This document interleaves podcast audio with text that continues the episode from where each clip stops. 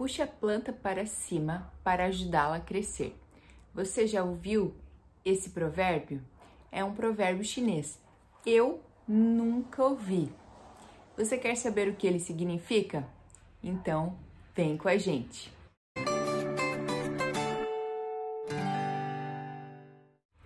Olá, bom dia! Hoje é dia 17 de junho, mais uma quinta-feira e estamos aqui no nosso devocional Meu Plano com Deus. Eu sou a Leia Celestino. Para você que tem nos acompanhado na leitura anual da Bíblia, a leitura para hoje é no livro de Neemias, nos capítulos 7 ao 9, e no livro de Atos dos Apóstolos, no capítulo 3. E o assunto de hoje é Provérbios chineses. A leitura da Bíblia para o nosso artigo de hoje está em 2 Timóteo, no capítulo 2, dos versículos 1 ao 6. Portanto, meus amados irmãos, sejam fortes e firmes.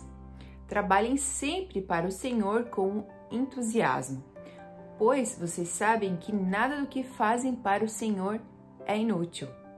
E este texto está no livro de 1 Coríntios, no capítulo 15, no versículo 58. Existe um provérbio chinês. Esses provérbios, eles sempre são baseados na história de alguém com o objetivo de ensinar algo para nós. E esse e esse provérbio de hoje conta a história de um agricultor que plantava arroz que estava muito impaciente e ele pensou que se ele puxasse as mudas um pouquinho só para cima, iria ajudar a crescer um pouquinho mais rápido. Então, num dia de muito tédio, ele foi lá e puxou as mudas um centímetrozinho para cima. Então, no outro dia, ele foi lá e pensou: opa, eu acho que tá dando certo. Mas a sua alegria durou pouco e no outro dia ele viu que as suas mudas murcharam. O que esse provérbio chinês quer nos mostrar é que para tudo há um tempo. Então, no livro de 2 Timóteo, Paulo escreve uma carta a Timóteo tentando encorajá-lo, dizendo que o trabalho do ministro do Evangelho é semelhante ao agricultor, que então é um trabalho contínuo e árduo. É semelhante a arar, semear, esperar e orar. Imagine você discipulando alguém. Você vai preparar o terreno para falar com alguém você vai primeiro sondar essa pessoa, vai ver com quem que é que você está falando. Você não vai simplesmente tá, de, vai falar tudo o que você tem para falar no primeiro dia.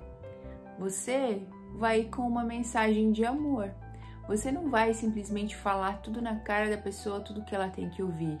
Tem que ir com paciência, porque Jesus, ele ele é educado. Ele perguntava: O que você quer que eu te faça? Ele analisava o terreno que ele estava pisando. Então, primeiro ele arava, depois ele semeava. Então ele aguardava. Quem tem ouvidos para ouvir, que ouça. E ele orava. Ele ia para o monte e orava, falava com o Senhor em 1 Coríntios, capítulo 3, nos versos 6 e 7, que um planta, o outro rega, mas quem faz crescer é o Senhor.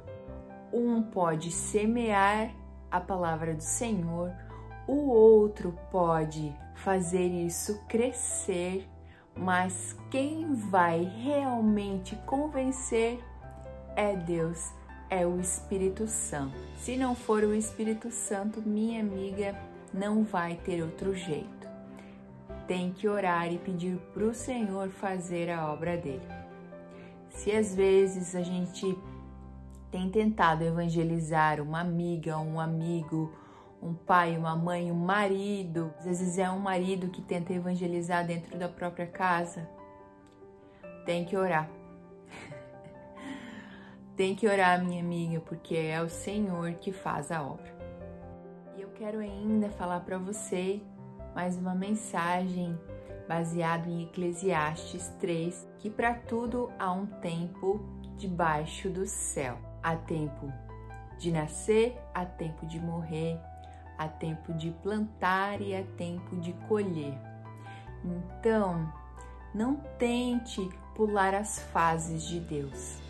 Assim como esse agricultor, ele tentou colher esse arroz mais rápido, ele não conseguiu, a gente não vai conseguir pular as fases de um crescimento espiritual, nem o nosso e nem o de alguém. Temos que esperar no Senhor e completar as fases e atingir a maturidade espiritual nele. Que nós possamos hoje atingir essa maturidade espiritual. Fique com Deus e até o próximo vídeo. Um beijo.